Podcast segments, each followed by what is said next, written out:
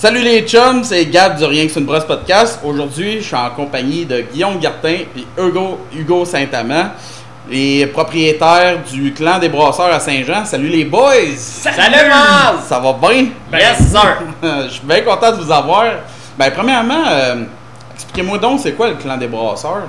Euh, Qu'est-ce que vous vendez ici? Qu'est-ce que vous faites? Ben, dans les faits, nous autres, ça fait 4 ans et demi qu'on a euh, starté cette boutique-là, moi et Hugo. Euh, dans le fond, euh, on est une boutique qui est spécialisée pour les brasseurs amateurs principalement, même si on donne un coup de pouce euh, à certaines microbrasseries. Puis, ben, dans le fond, notre but, c'est d'offrir le plus de services possible pour faciliter la vie des brasseurs amateurs. Mm. On a un système de nettoyage sur place qui lave les bouteilles, les kegs, les touris de nos clients. On a un système d'échange de bonbonnes de CO2, euh, de beer gas. Puis aussi, en fait, c'est qu'on s'est rendu compte que le problème dans la bière, c'est que l'accès à l'information, c'était principalement sur Internet, c'était principalement des livres et quasiment tout était en anglais. Fait que la boutique, c'est un petit peu aussi une façon de rendre l'information disponible pour les gens pour être capable aussi de leur expliquer, vu a beaucoup de divergences au niveau des opinions, euh, autant au niveau des méthodologies que des ingrédients, que de la fraîcheur. Donc, le clan, c'est un petit peu ça, c'est de faire en sorte qu'on soit capable de créer une communautaire de brasseurs qui vont être compétents et qui vont être capables aussi de s'entraider puis de continuer à faire grandir euh, le monde du brassage artisanal. Puis qu'on soit pas obligé d'aller à Montréal pour acheter notre stock aussi, ça c'est assez merveilleux. Ouais, mais C'est dépendant d'où on est, c'est sûr, Ouais, c'est sûr, ça. effectivement. justement, nous, on est spécialisé dans la vente d'ingrédients en vrac. On vend des céréales, euh, des commandes prêtes à l'avance finalement pour simplifier le brassage de tous et chacun. On a 50 à 60 sortes de houblons, on a plusieurs levures de plein de laboratoires, euh, les additifs qu'il vous faut. Finalement, ben, on est une boutique qui est vraiment là pour vous aider. On donne des formations de brassage pour ceux qui n'ont aucune expérience ou qui veulent peaufiner d'avance leurs connaissances. En plus, on produit des mous à chaque semaine. Ce qui est le fun aussi, c'est qu'on est capable d'offrir une, euh, une expertise aussi au niveau des ingrédients. Donc, on ne fait pas juste parler par rapport aux ingrédients de ce qu'on a lu sur Internet. On fait des expériences à chaque semaine, systématiquement, sur chacune des brasses. Donc, ça nous permet aussi euh, d'être capable de pouvoir recommander des levures en conséquence de ce que les gens veulent, des houblons, pour vraiment pas nécessairement se fier à ce qui est écrit, mais plutôt aux résultats qu'on va être capable d'obtenir. OK, good. Ben moi, je suis vraiment content de vous avoir aujourd'hui. là. Ça fait un bout que j'attendais. Que j'attendais ça. Puis euh, on est tous bien occupés. Fait que là, dans le fond, aujourd'hui, moi, je voulais vous sur le dos avoir. du COVID. Ouais, Il y a le dos ça. large. ça a le dos large, ouais. Fait que là, dans le fond, moi, je voulais vous parler, euh, parler avec vous autres de sel puis de levure. Comment choisir son profil d'eau, comment choisir sa, son, euh, son profil de levure, dans le fond. Parce que vous autres, vous êtes des pros là-dedans. J'ai souvent parlé avec vous autres, puis euh, vous savez de quoi vous parlez. Fait que, puis j'ai trop souvent vu des, brasseurs là, qui savaient, savaient pas vraiment comment jouer avec leur profil d'eau puis tout là. Fait que je voulais en jaser avec vous autres. Fait que m'a starté avec les sels pour commencer. Pour commencer, c'est quoi l'importance que ça a d'ajuster euh, le profil des sels minéraux dans l'eau de brassage? Est-ce que c'est vraiment si important que ça dans une bière? Ben, il y a des gens qui auraient tendance à dire que c'est overstaté de jouer avec son eau. Ben, écoutez, nous autres, on brasse de façon régulière, deux fois semaine, et on ajuste tout le temps le profil de notre eau. Donc, au final, euh, on, s'est rendu compte que quand on veut jouer sur les textures, sur les profils des houblons, ben, on a toute importance à jouer avec le pH et avec la minéralité de notre eau. On a commencé par faire des tests initialement, comme tout le monde, avec des ratios qu'on connaissait pas, qu'on comprenait pas. Et avec le temps, ben, on a compris la chimie derrière ça. Euh, ceux qui euh, suivent John Palmer, ben, il y a une très bonne théorie sur le sujet. Donc, euh, ça vaut la peine de regarder au niveau des ppm des minéraux ce que lui va vous recommander euh, pour mettre en valeur justement là, la céréale ou les houblons plutôt dans vos recettes. Nous, euh, bon, on va toujours commencer avec certains ratios minimum, euh, comme le magnésium, ben, c'est pas recommandé d'en avoir en bas de 5 à 10 ppm pour s'assurer d'avoir une bonne extraction de nos houblons. C'est aussi une nourriture à levure. Euh, avoir un certain taux de calcium pour éviter le beer stone, ben, 50 ppm, c'est pas mal le minimum. Ensuite, jouer avec des ratios sur le sulfate et chlorure, du 3 pour 1, 2 pour 1, etc. À vous de vous faire une idée si vous voulez avoir des bières plus sèches ou plus rondes. Euh, focussez pas sur le bicarbonate, c'est pas quelque chose que vous devez avoir nécessairement dans vos bières. Et euh, dans les bières noires, il faut vraiment pas en avoir trop. Euh, donc, euh, sérieusement, la minéralité, ça vaut la peine de s'y attarder. Euh, travailler avec Brew Water, euh, c'est vraiment un outil qui va vraiment vous aider à comprendre ce que vous faites. Si vous avez des questions, ben, contactez-nous, venez suivre une formation. Bien sûr. Mais justement, là, tu as parlé des logiciels. C'est quoi le meilleur pour toi? C'est euh, Brew and Water, vraiment? Sérieusement, moi, j'ai appris à travailler avec Brew and Water pour la minéralité de l'eau. Fait que, sérieusement, il y a celle dans Beersmith euh, qui est une bonne chose, mais moi, je travaille pas avec celle-là. J'aime pas exactement comment ça fonctionne, mais il y en a qui travaillent avec, puis c'est bien correct. Euh, sinon, il y en a un qui est disponible Ouais. via euh, Brewfather. Je sais que sur Brewfather, il y a quand même beaucoup de gens qui ont été vers le logiciel pour ajuster les minéraux, semblerait-il, qui est vraiment adapté un peu comme celui de Beersmith ou de Brew and Water. Puis au lieu de nous laisser nous-mêmes choisir les quantités, on va donner un target, dans le fond un- une cible, et lui va nous suggérer une quantité pour arriver à notre cible. Puis c'est une interface qui est un peu plus facile pour les brasseurs amateurs au visuel, un peu moins intimidant des fois que les autres logiciels. Euh, fait que ça, c'est quand même quelque chose à considérer. L'application aussi de Grainfather Community qui vient de base avec euh, le- les euh, outils Grainfather qu'on peut aussi s'abonner même si on n'a pas l'équipement. Euh, lui, par contre, j'ai entendu moins de bons commentaires, mais n'ayant pas expérimenté au niveau personnel, euh, je pourrais pas m'avancer là-dessus à savoir s'il fonctionne bien ou quoi que ce soit. Mais Brewfather, lui, au moins, certifié. Mais souvent, j'ai vu, euh, tu sais, ben, en fait, tu étais venu chez Overup là, euh, pour Guillaume pour faire le, créer la recette qu'on avait Mhm. faite ensemble. Puis là, tu avais amené ton Brew and Water. Puis faut que je dise, ça a l'air compliqué, man, euh, entrer là-dedans. Il y a beaucoup de pages, beaucoup d'onglets. C'est-tu C'est si compliqué que ça? Non, c'est, ça a l'air pire que c'est. C'est juste un fichier Excel. On n'a pas quand même 60 000 cases où mettre des chiffres. Euh, pour ceux qui ne le savent pas, ben, on fait des tests d'eau au clan des brasseurs. J'ai euh, toutes les solutions. Dans le fond, le, le Brew Lab Kit, euh, kit la motte de, recommandé par John Palmer, qui me sert à déterminer les ppm des minéraux dans votre eau de brassage. Donc, euh, ben, vous n'êtes pas obligé de vous péter un- une analyse qui coûte super cher dans un gros laboratoire. Vous pouvez m'amener un 250 ml d'eau, puis moi, je vais être capable de vous sortir la minéralité de votre eau et la dureté euh, temporaire, etc. Donc, euh, vous allez savoir avec quoi vous brassez et à savoir aussi est-ce que c'est une bonne eau de brassage. C'est sûr que de l'eau hyper dure, qui a un taux de sodium vraiment très élevé, un taux de calcium dans le tapis et un taux de bicarbonate encore plus haut que le tapis, euh, c'est vraiment pas super pour faire la majeure partie des bières. Il y a certains cas que ça va être intéressant d'avoir une certaine dureté, mais faut quand même avoir un juste équilibre. Quand on a du sel en quantité industrielle, on ne peut pas neutraliser le sel. Donc euh, ça, c'est non, juste en partant. Donc, Mais si on va en revenir sur la facilité en fait de Brew and Water, c'est surtout que l'interface fait peur. Il y a beaucoup de couleurs, il y a beaucoup de chiffres, Ouais, il y a beaucoup d'endroits où on a l'impression qu'il faut rentrer des données. Et finalement, on se rend compte que sur chacune des pages, on a deux, trois endroits où on peut indiquer nos données. Donc, on indique les minéraux de notre eau de départ, on indique les ingrédients, dans quelle catégorie ils sont. Puis à partir de là, on a un tableau qui va nous permettre de contrôler. Donc, finalement, c'est vraiment moins. euh, aussitôt qu'on prend la peine de s'attarder, on se rend compte que c'est vraiment moins impressionnant que ça le semble au premier abord. OK, OK.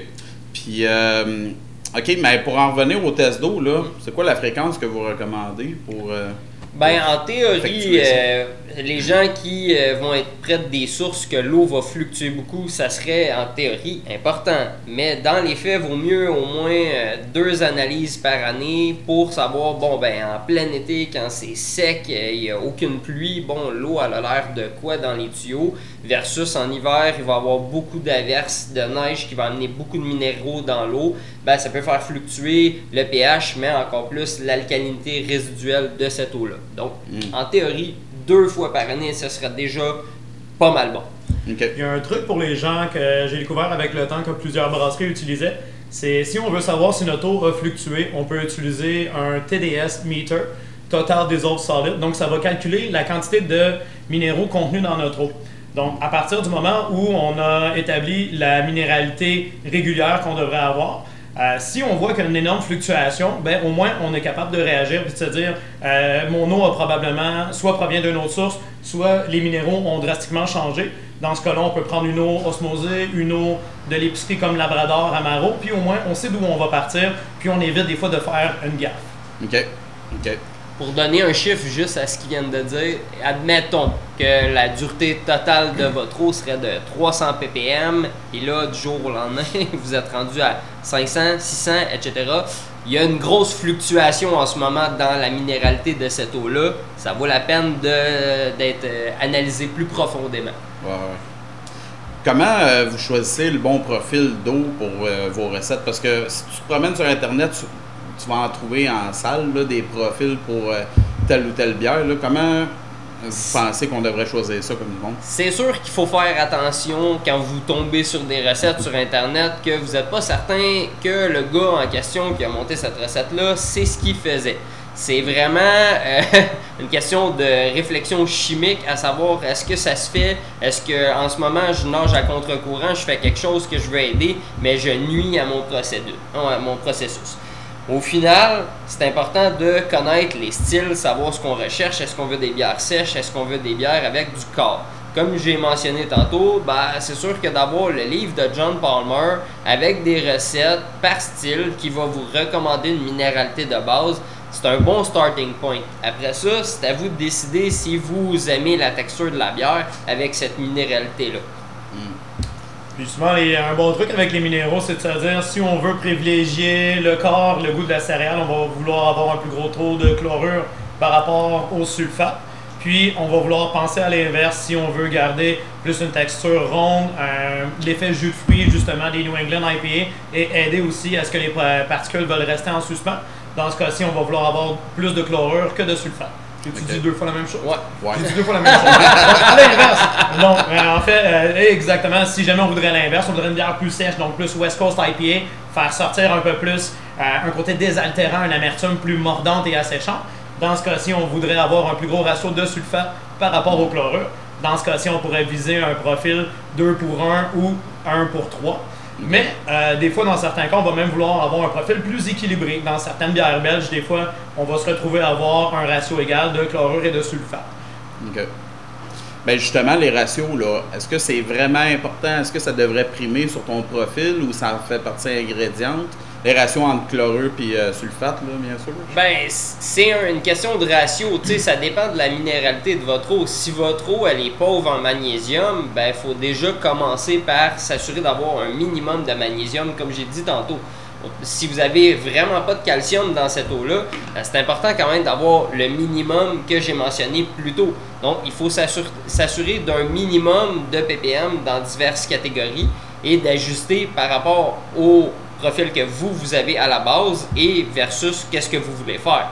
Donc, toujours s'assurer de, je veux 150 ppm de ça, je joue avec du sulfate de magnésium, du gyps slash sulfate de calcium, du chlorure de calcium. Nous, on joue un petit peu avec le métabisulfite de sodium pour aller chercher un minimum de 10 ppm. On, s'assure de sortir l'oxygène des procédés. Ça fait chuter la chloramine, le chlore. Donc, pour les brasseurs amateurs qui ont de la misère à savoir si leur eau elle est correcte, c'est un bon point de jouer avec un petit peu de sulfite dans l'eau de base. Et après ça, bon, euh, si on fait des bières noires, ben, la plupart du temps, on va devoir mettre des alcalins pour limiter la chute de pH. Donc, mm. s'assurer d'avoir du, du carbonate de calcium sous la main, slash la craie, ou d'avoir du bicarbonate de soude toujours encore là, dépendamment de la minéralité de votre eau. Ouais. Mais je te donne un exemple concret. Mettons, là, mon eau de base là, est basse en chlorure, OK?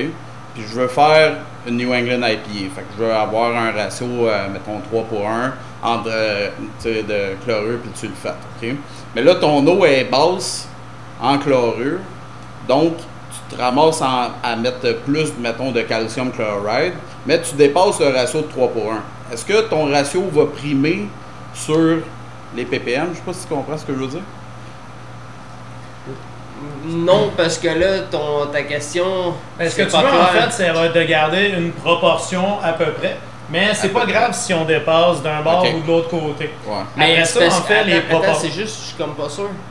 Tu dépasses quoi euh, au, final, dépasser le ratio. Ben, que le ratio, mettons, il est plus haut euh, mettons, tu aurais 3, mettons 3,5 pour 1 de, de chlorure. Est-ce que c'est grave? Ouais, non. Est-ce que c'est important d'être obligé d'être 2 ouais, pour non, 1, non, 1 pour 3? obligé d'être flush-flush, là. Ouais, ouais, c'est ça. c'est l'impression que j'avais. Moi, j'étais un gars de. Je dirais, c'est que dans le fond, tes minéraux vont te permettre d'avoir un certain contrôle. Puis oui, tu peux décider d'avoir un ratio différent. 1 pour 3, 2 pour 3, c'est souvent des ratios qui sont suggérés. Puis après ça, c'est de voir selon. euh, on pourrait jouer à New England IPA, puis avec un ratio de, euh, on va dire, 2 sulfates pour 3 chlorures, on pourrait avoir le résultat qu'on veut.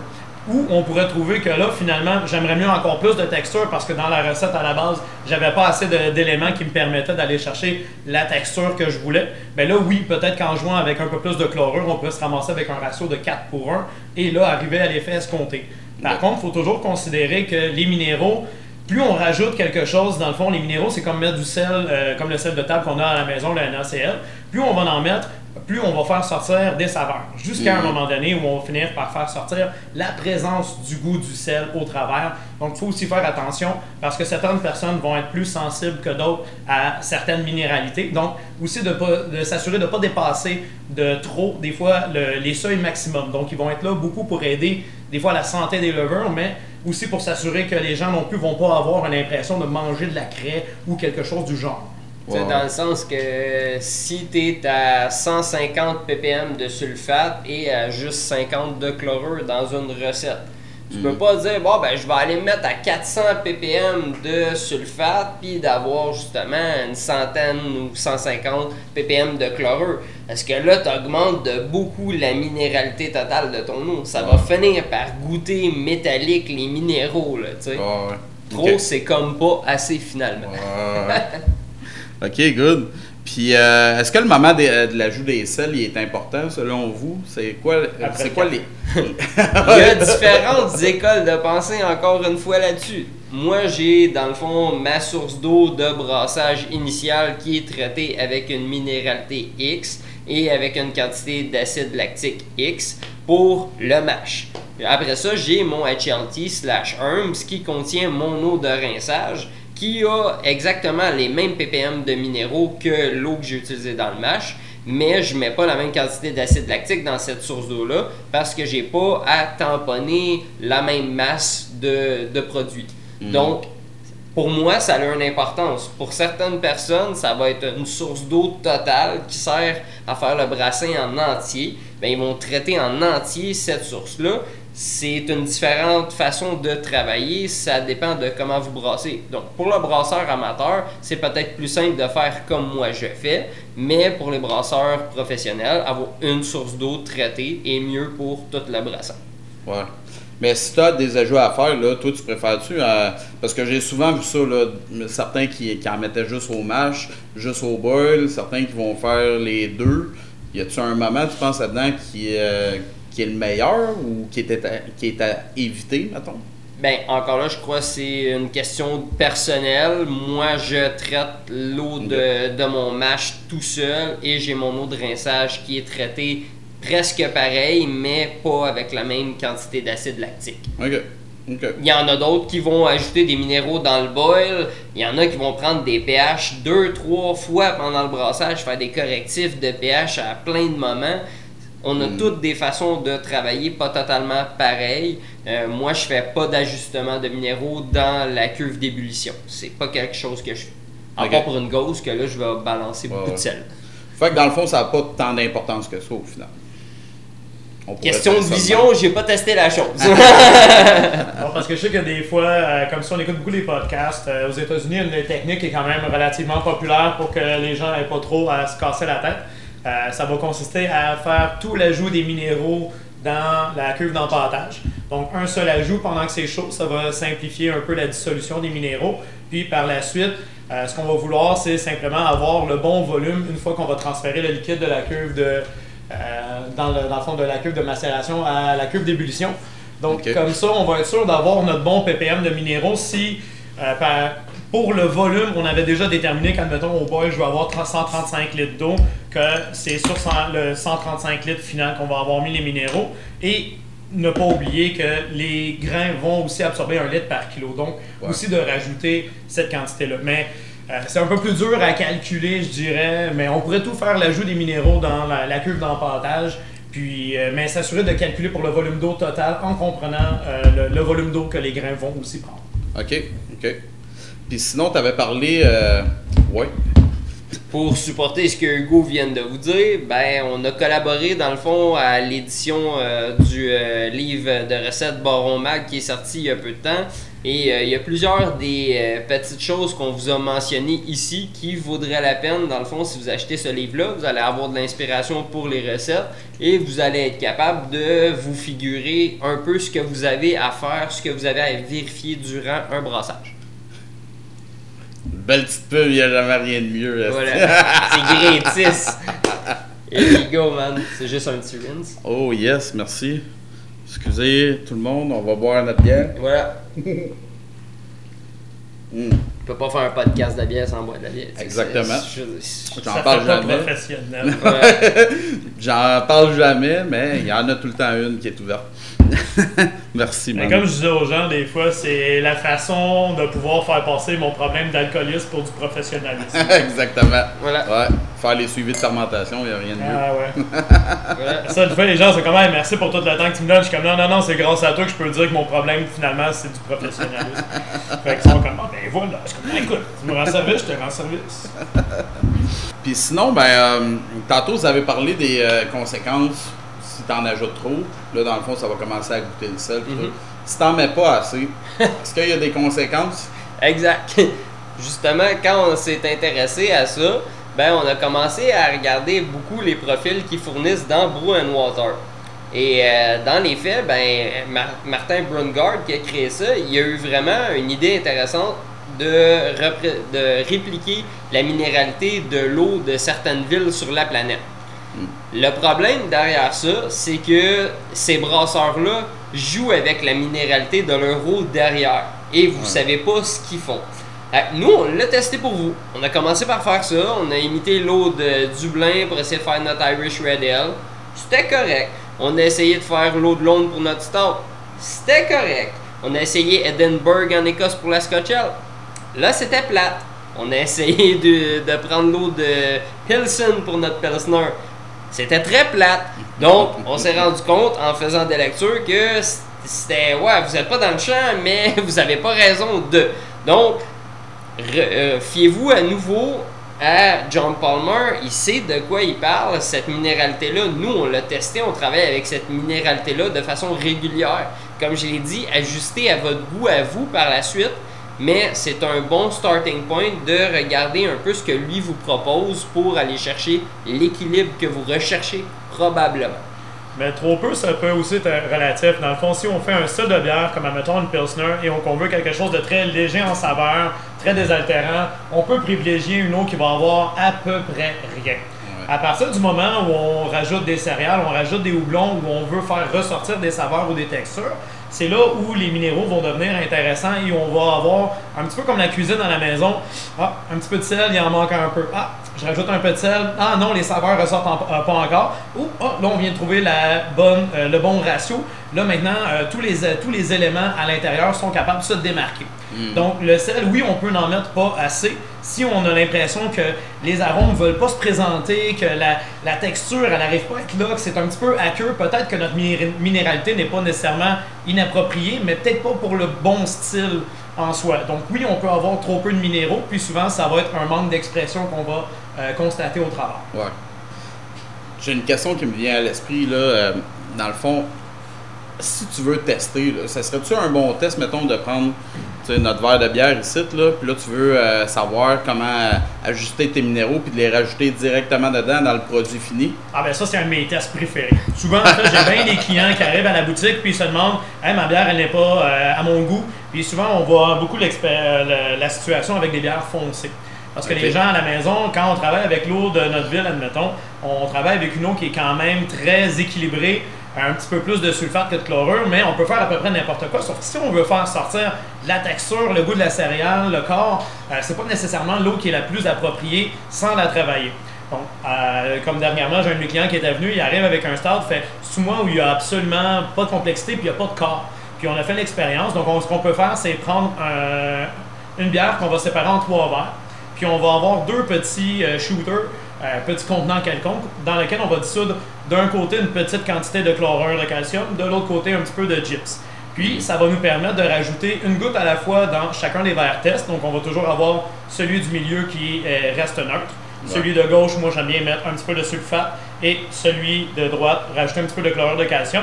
Et on peut voir de cette façon, euh, est-ce que le problème de ma bière, c'est au, euh, au niveau des minéraux? Donc, est-ce que d'avoir un petit peu plus finalement de sulfate va venir chercher l'amertume que je recherche ou la, sécheresse, ou finalement avec un petit peu de chlorure, comme dans le cas de mon client, euh, ça l'a aidé à faire sortir finalement les arômes chocolatés, un petit peu plus de rôti, café au travers, et tout le corps et le sucre ont eu une impression comme d'être mis sous emphase à partir du moment qu'on a rajouté un peu de chlorure. Donc, s'est rendu compte que sa bière, son principal problème était au niveau du profil de ses minéraux. Donc, oui, on peut faire le test, puis ça nous permet même des fois de dire j'aime pas telle bière, il me manque un petit quelque chose. Puis on peut se préparer une petite fiole avec du chlorure de calcium dissous à l'intérieur, puis hop, sans rajouter directement au service. Mm. Est-ce que ça donne le même effet je pense que non, ça goûte vraiment. Ça donne une bonne piste. Ben, ça, ça, ça, laisse une impression minérale, mais au moins on sait un peu plus vers où se pencher. Est-ce que je dois pencher au niveau du profil et vers quel minéral je devrais regarder? Ben nous on l'a fait à m'emmener au, comptoir. On avait notre, euh, je crois, breakfast stout. Puis on s'est dit, ça pourrait être plus rond que ça. Ben on va l'essayer. Puis on mettait du chlorure euh, dessous. Et hop, hop, hop. Et là on est tombé sur le bon équilibre. Le verre d'après, ah, là, on était trop loin. là, ça goûtait juste les minéraux, c'était totalement déplaisant. Tout est une question d'équilibre et de ratio. À vous de faire des tests. Oui, puis si on se rend compte que finalement, même malgré les ajouts de minéraux, ça c'est pas nécessairement ça, mais peut-être que le problème vient de la recette. ou de vous. Ou de Mais ça, on le dit pas. Les deux, bien ensemble. Ça, on le dit pas. le problème code 14. code 14. bon, ben c'était tout pour les sels. Là, on va passer à la levure. Yeast! Yeah! Fait que, ben, dans le fond, euh, je me disais, euh, souvent quand on va voir les levures, là, on essaie de s'en choisir une pour telle recette tu t'en vas sur Internet, tu vas sur le site de Wise, euh, sur le site de Formatis, name it, ils te donnent une flopée d'informations là-dessus. Euh, qu'est-ce qui est le plus important à regarder? Priorité primordiale, température de fermentation. Est-ce que tu es capable de pouvoir fermenter dans la zone de confort de ta levure? Je vois tout le temps ça. Hey, moi, j'ai goût de commencer, j'ai goût de me faire une lager. Ah, as-tu un endroit qui est capable de fermenter entre 8 et 12 degrés? Non. Ah, ben, déjà là, on va orienter finalement ton choix vers une levure soit qui est capable de tolérer plus haut ou euh, qui va finalement travailler à une autre température, puis on ne pourra pas faire une lager. Donc la température de fermentation, je dirais que c'est l'élément primordial à regarder. Puis après ça, c'est de se poser la question, euh, c'est quoi le style de bière que je veux produire? Puis on peut regarder le profil de la levure au niveau euh, de l'atténuation et de la flocculation. Sinon, c'est les deux autres paramètres qui ont beaucoup d'emphase à savoir la flocculation, ça va être la capacité de ta levure à chuter vers le fond lorsqu'elle a terminé son travail. Donc, mm. c'est dépendamment de son une bière qui va avoir beaucoup de clarté ou moins, on peut regarder ce paramètre-là. Et l'atténuation aussi va être très important. Euh, si je veux une bière qui va garder un certain sucre résiduel, ben, je vais éviter les, les levures qui vont avoir un taux d'atténuation de 85% et plus, avec lesquelles je vais me ramasser finalement avec des bombes d'alcool qui vont finalement peut-être avoir un mauvais équilibre en bouche. Donc, euh, ça peut être les paramètres principaux que je vais regarder, mais je dirais la température. Aussi, de regarder, ils vont généralement annoncer est-ce que la levure a des besoins spécifiques au niveau de, euh, des fois, la quantité d'oxygène qu'elle va avoir de besoin pour travailler, mais aussi très important, est-ce qu'elle va nécessiter euh, un traitement en particulier pour se débarrasser soit du diacétyl ou quelque chose du genre. Donc, s'assurer, si elle demande un rest, qu'elle a tendance à développer beaucoup, beaucoup le côté un peu bonbon, beurre, popcorn, et qu'on n'est pas en moyen de pouvoir lui procurer une remontée de chaleur avant de la redescendre, c'est peut-être pas non plus la levure qui va être appropriée pour soi. OK faut pas aussi oublier un paramètre important. Euh, moi et Hugo, on a jasé dernièrement. Les levures qu'on dit euh, variante diastaticus STA1 gene. Si vous n'êtes euh, pas le meilleur côté sanitation dans votre brassage, c'est un jeu dangereux de travailler avec ces levures-là. Il y a des brasseries professionnelles qui ont des problèmes. Euh, moi, je pense que c'est un, un, jeu d'équilibre, de savoir bien faire les choses pour pouvoir se permettre de jouer avec différentes levures. Donc, s'assurer que si on travaille avec du STA1 Gene, ben, il faut être vraiment très vorace côté sanitation. Euh, moi et Hugo, euh, ce qu'on a fait à la longue, c'est qu'on travaille beaucoup avec le sulfite en fin de nettoyage. Euh, c'est un moyen de bien tuer certaines bactéries et certaines levures sauvages. Donc, ça vaut la peine de prioriser ça. Même si vous travaillez avec du STA1 Genes, c'est un moyen de s'assurer de tuer en tant que tel les bébites qui peuvent continuer de proliférer. Au niveau du choix des levures, ben, comme Hugo il vous l'a dit, il y en a toute une panoplie de choix de levure. Euh, donc, euh, ben, non, c'est parce que là, je, pensais, à, ta levure que tu allais dire, ouais. Non, non, mais juste pour revenir, dans le fond, STA1, juste pour le STA1, dans le fond, mm-hmm. pour le monde qui ne euh, savent pas vraiment, ça, dans le fond, c'est une levure diastatique. C'est une levure qui va avoir un gène qui va lui permettre d'être capable de décomposer des chaînes de sucre semi-complexes. Donc, en gros, ton sucre résiduel, ton sucre final, elle, tranquillement, pas vite, au fil du temps, en fait, elle va être capable de sécréter à l'extérieur de sa membrane des glucoamylases qui, eux, ont la capacité à venir continuer à couper les petites chaînes de sucre qu'il va y avoir à l'intérieur.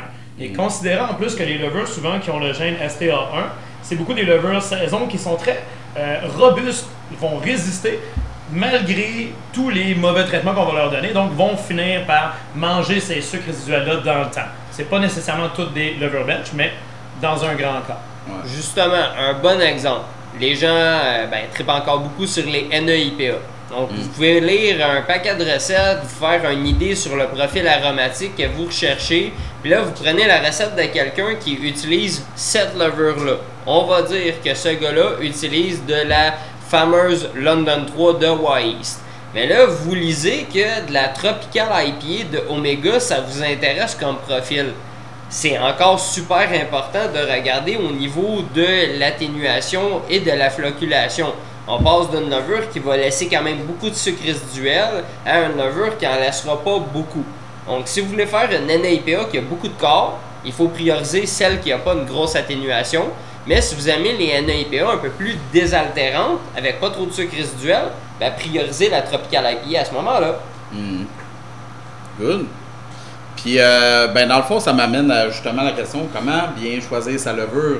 Là, c'est sûr que c'est compliqué, ça va dépendre de tes styles de bière, mais comment. Ben, il va y avoir plusieurs opinions dans, la, dans le monde de la bière. On va avoir les gens qui vont être un peu plus puristes. Donc, euh, on va vraiment devoir dire une lager doit être fermentée avec une levure à lager dans les températures typiques des lagers. Euh, par contre, à partir de là, on peut aussi avoir d'autres opinions au niveau de est-ce que le style doit représenter comment on a brassé la bière ou doit plutôt refléter de ce que le client, en tant que consommateur, va avoir comme expérience au niveau gustatif.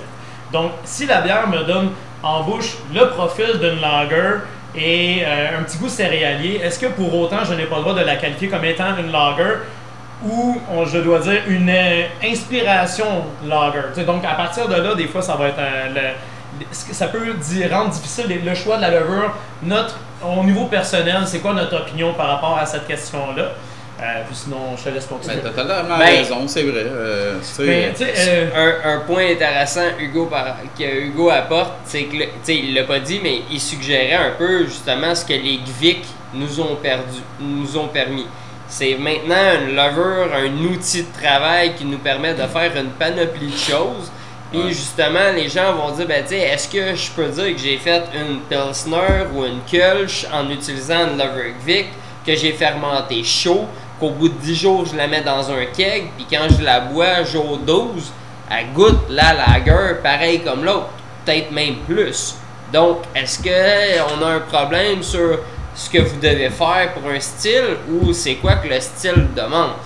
Donc, tout est une question de vision finalement. C'est totalement vrai. Je, un bon exemple aussi, c'est que les gens, des fois, vont avoir un certain euh, goût de contrôler un peu quel type de levure on va utiliser. Je fais une bière de type américain, je veux avoir une levure américaine. La New England IPA, c'est un style totalement américain, c'est fermenté avec une levure anglaise. Donc, à la base, c'était une levure qui n'était pas utilisée pour ce style-là, mais on a fini par développer euh, une appréciation pour le produit final et on a fini par dire, ben, finalement, c'est ce type de levure-là qui doit être utilisé. Donc aussi, il faut se dire que faut pas nécessairement se mettre des œillères. Oui, si on veut respecter un style, c'est important. Mais des fois, on peut, euh, comme ils disent en anglais, think out of the box, regarder à l'extérieur.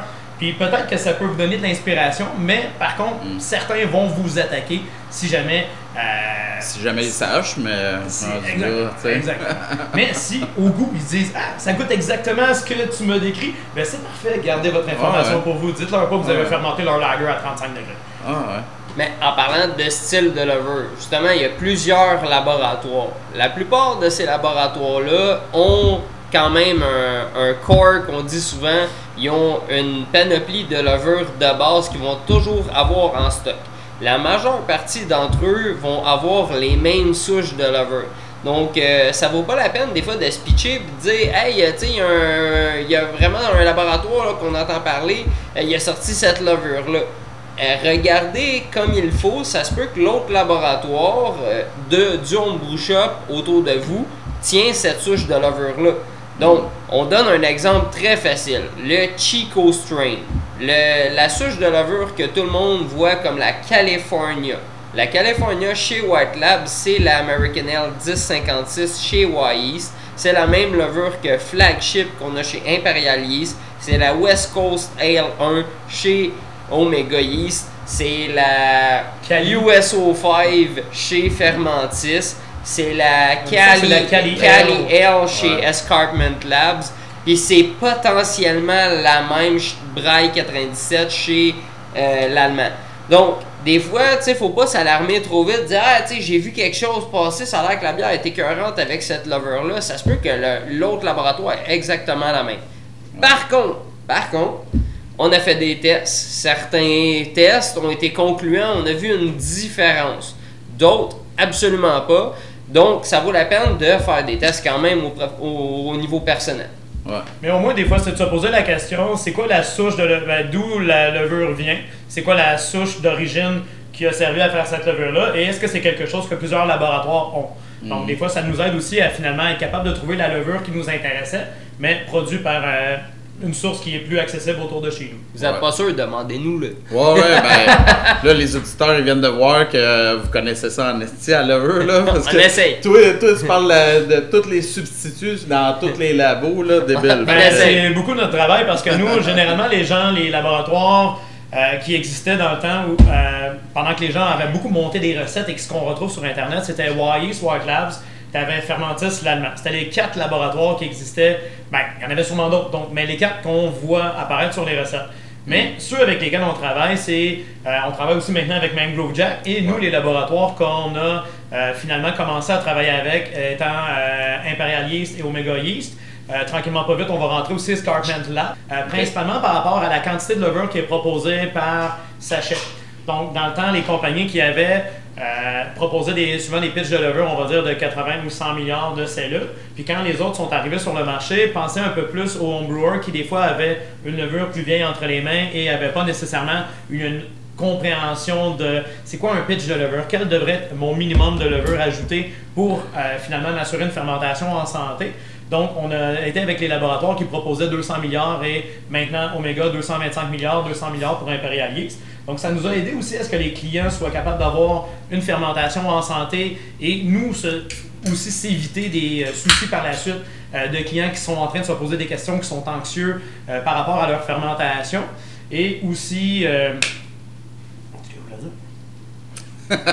Ben, moi, je fais une Ouais. parenthèse à ce que Hugo disait. Dans les faits, juste pour vous dire, si vous travaillez avec les lovers de White Labs ou Yeast, Ah. la minute que vous anticipez, vous en allez vers une bière qui va être à 5% et plus, vous allez devoir considérer à faire un starter de lover, ce qui est un handicap pour beaucoup de homebrewers. Au niveau du brassage professionnel, c'est une autre histoire.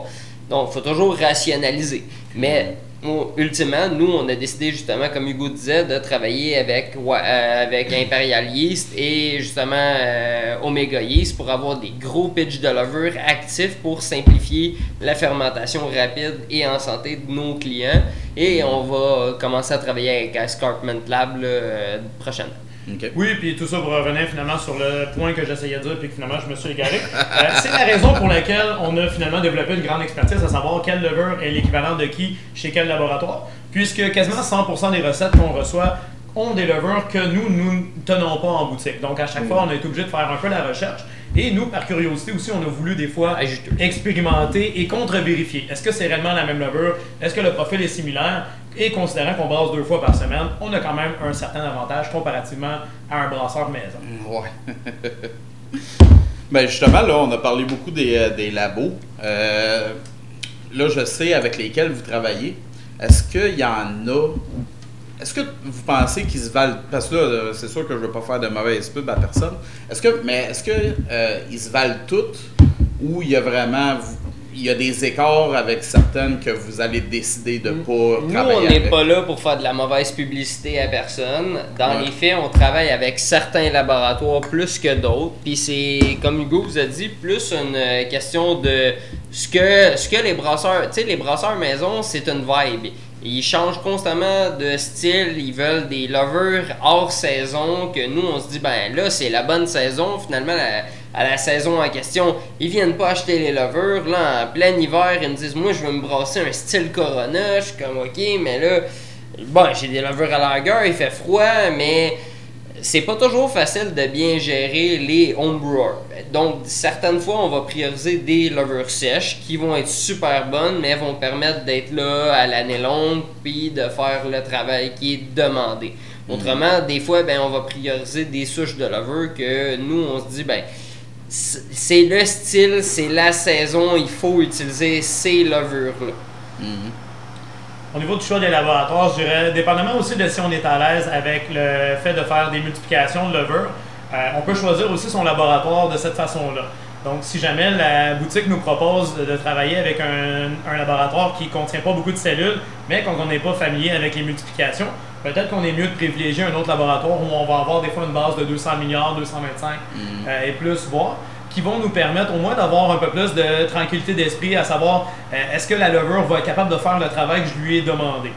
Mais par la suite, ça vaut quand même la peine de lire sur Internet pour voir euh, c'est quoi les quantités de levure recommandées par rapport au style qu'on veut faire.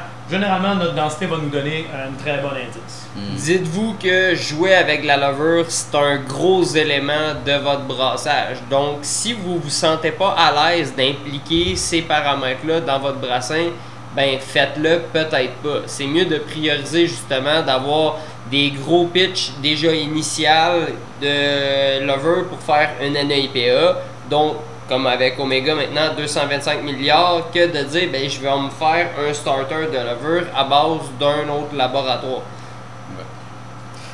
Mais aussi, Ben- les nouveaux laboratoires, un intérêt qu'on peut leur trouver, c'est qu'ils sont sortis dans un euh, moment où les gens, ce qu'ils voulaient, c'était de la nouveauté sur le marché. On voulait avoir des nouvelles bières et ces laboratoires-là, pour pouvoir donner aux brasseries plus d'outils euh, pour qu'ils soient en mesure d'offrir ça, c'est souvent des laboratoires qui ont tendance aussi à sortir plus de nouveautés. Donc, peut-être aussi euh, un intérêt au niveau de si on aime jouer avec les levures, jouer sur la diversité, ça peut valoir la peine de regarder les laboratoires qui sont un petit peu plus jeunes, qui vont peut-être aussi avoir tendance à sortir des chantiers battus. Par contre, toujours s'assurer que le laboratoire a une expertise et une certaine renommée et pas non plus de faire affaire avec euh, Ouais. n'importe quel laboratoire qui se dit un laboratoire de levure euh, sur Internet.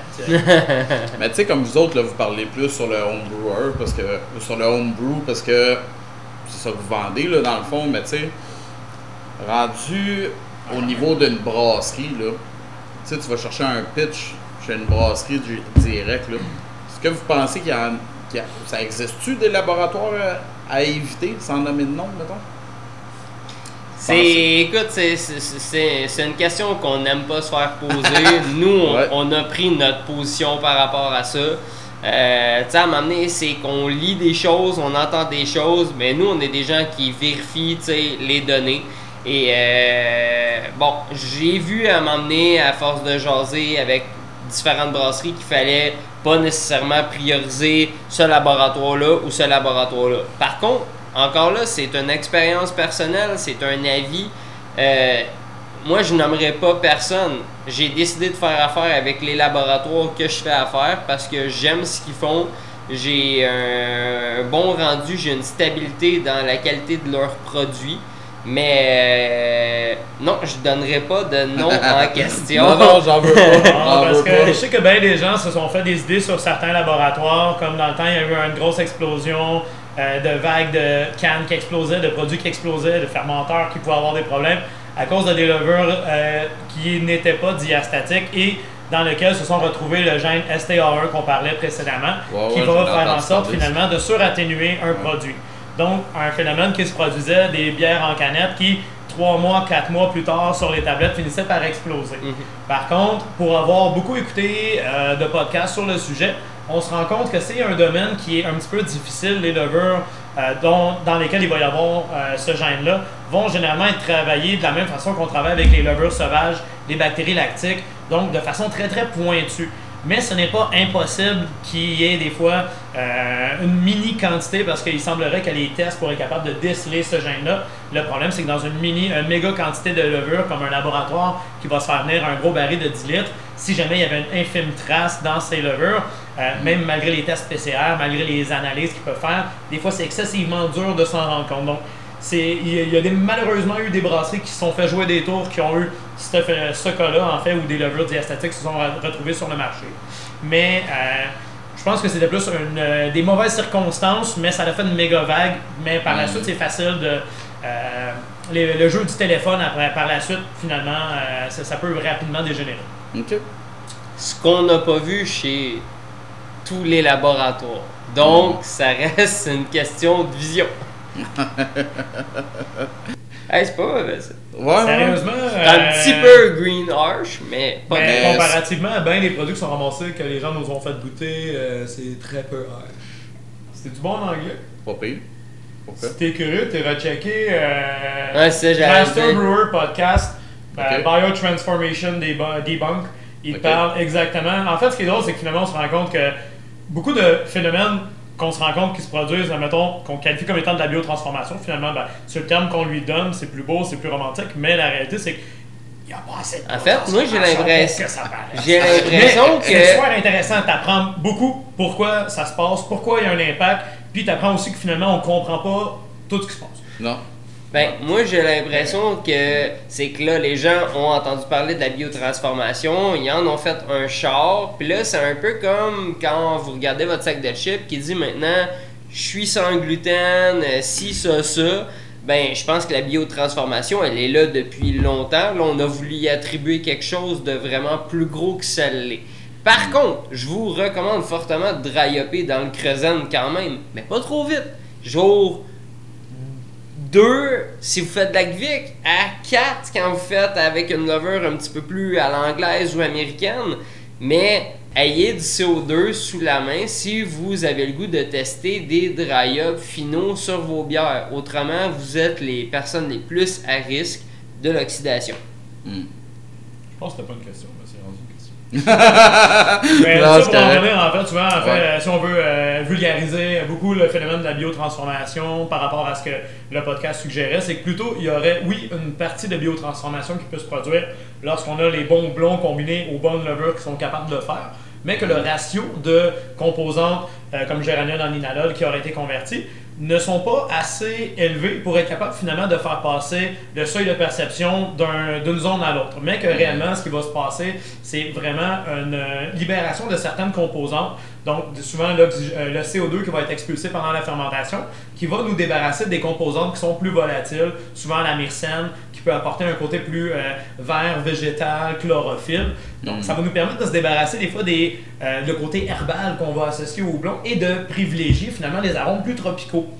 Donc, ça serait, semblerait-il, un peu plus ce phénomène-là qui serait responsable de la grosse différence. Mais encore une fois, euh, il y a beaucoup de science en arrière de la biotransformation qu'on ne connaît pas et qu'on ne comprend pas. Donc, c'est un domaine qui est encore en plein essor en ce moment. Ouais. Euh, S'il y a des chimistes qui veulent rentrer dans le domaine de la bière, on vous encourage. Appelez-nous, on veut devenir vos amis, on vous donne de la bière. On demande juste euh, de, de votre temps. Ben, dans les faits, tant qu'à parler de biotransformation, j'ai lu le livre de Scott Janish, euh, The New IPA, qui mettait quand même un gros accent sur la biotransformation. Et au final, lui, il soulève des analyses en laboratoire, mais des analyses en laboratoire versus en temps réel au niveau du goûter et du senti d'un produit ne vont pas toujours être en corroboration avec ces théories-là. Donc, ça vaut la peine quand même que vous fassiez des tests personnels pour savoir si vous, est-ce que ça a l'effet escompté de faire ces choses-là. Moi, je me suis mis à faire du layering de houblon dans mon whirlpool à 95, 85 et 75 degrés parce que la théorie disait que ça allait être plus intéressant. C'est pas si compliqué que ça à faire, mais au final, un peu quand même. C'est plus de portionnage, etc. Et euh, ben, au final, à goûter nos bières, on trouvait que nos bières étaient autant bonnes, sinon meilleures avant de s'imposer ces étapes-là. Donc, c'est un peu comme euh, le fameux Brewlosophy, c'est des mythbusters de la bière. Ça vaut la peine d'écouter des choses, vous faire une idée sur votre propre idée, puis d'aller tester ces choses-là. Bien sûr. Ben moi, là, euh, en partant ça tantôt, en parlant de la bière, je pensais tout couper ça, puis finalement, on va sûrement le garder. Ben, dans le fond, je voulais vous demander, est-ce qu'un style devrait toujours avoir la même souche de levure, mais on en a pas mal euh, parlé Ah, pas mal euh, mentionné. Je suis bien d'accord avec vous autres. Euh, ben, c'est ça. C'est qu'au final, il n'y a pas personne qui a la vraie vérité. tu sais. Ouais. En même temps, c'est de voir, est-ce qu'on devrait. Tu sais, le style de bière, l'avantage pour un consommateur qui est finalement 95% des gens qui vont utiliser le style de bière vont vouloir se donner une idée de ce qu'ils vont avoir dans leur verre. C'est quoi les saveurs qu'ils devraient retrouver à l'intérieur? Donc, si le style ne reflète pas ça, ben finalement, je pense que c'est important de se dire est-ce que les saveurs reflètent le style? Mais par contre, pour un brasseur, c'est là où ça devient un peu plus compliqué. Est-ce qu'on peut se permettre de travailler avec n'importe quoi tant que ça goûte la même chose? Est-ce que c'est la même chose? C'est là où c'est difficile. Euh, il faudrait qu'il y ait peut-être un, euh, un style pour les gens qui consomment la bière, mais qui ait une annotation pour le brasseur, à savoir c'est quoi qu'il doit respecter comme norme en Ouais. théorie. Ouais. Pour essayer de faire une image par rapport à ce qu'il dit, c'est moi je me dis, ben si on te, tu dis que tu fais une Pilsner et que ton rendu dans ma bouche, dans mon verre, dans mon nez, j'ai l'impression de boire une Pilsner. Est-ce que c'est si important que ça? Comment tu lui es arrivé? Versus quelqu'un qui m'affiche sur sa canette qui a fait une double sour IPA, machin, machin, machin, mais que finalement, dans mon verre, j'ai juste l'impression de boire un gros jus de mangue, pas gazeux, etc. Ben là, je me dis qu'il y a beaucoup d'informations sur la canette en question qui m'envoient dans une mauvaise direction. Donc, j'ai d'un sens plus de respect pour la personne qui est arrivée à ses fins sans les versions, la façon traditionnelle de le faire, versus l'autre qui m'affiche un paquet de choses qui n'est pas du tout euh, dans le produit final. Ouais. Question de vision encore là. Eh ben, c'est ça, dans le fond, j'ai fini avec mes questions. Fait que, euh, dites-moi donc, avant qu'on parte, c'est euh, est-ce que vous avez des plugs? Qu'est-ce qui s'en vient pour vous autres euh, de nouveau? Qu'est-ce que vous vient? pouvez parler? Ça vient. Ben, on est en train de regarder pour, on aimerait ça, euh, pouvoir déménager à un endroit qui va nous permettre d'ouvrir notre euh, brasserie en même temps, Mm. être capable d'avoir un taproom. Mais on veut euh, jamais perdre la boutique parce que c'est notre lien avec le client, avec les gens. Et c'est aussi ce qui nous permet de pouvoir expérimenter, découvrir, euh, jouer avec nos ingrédients.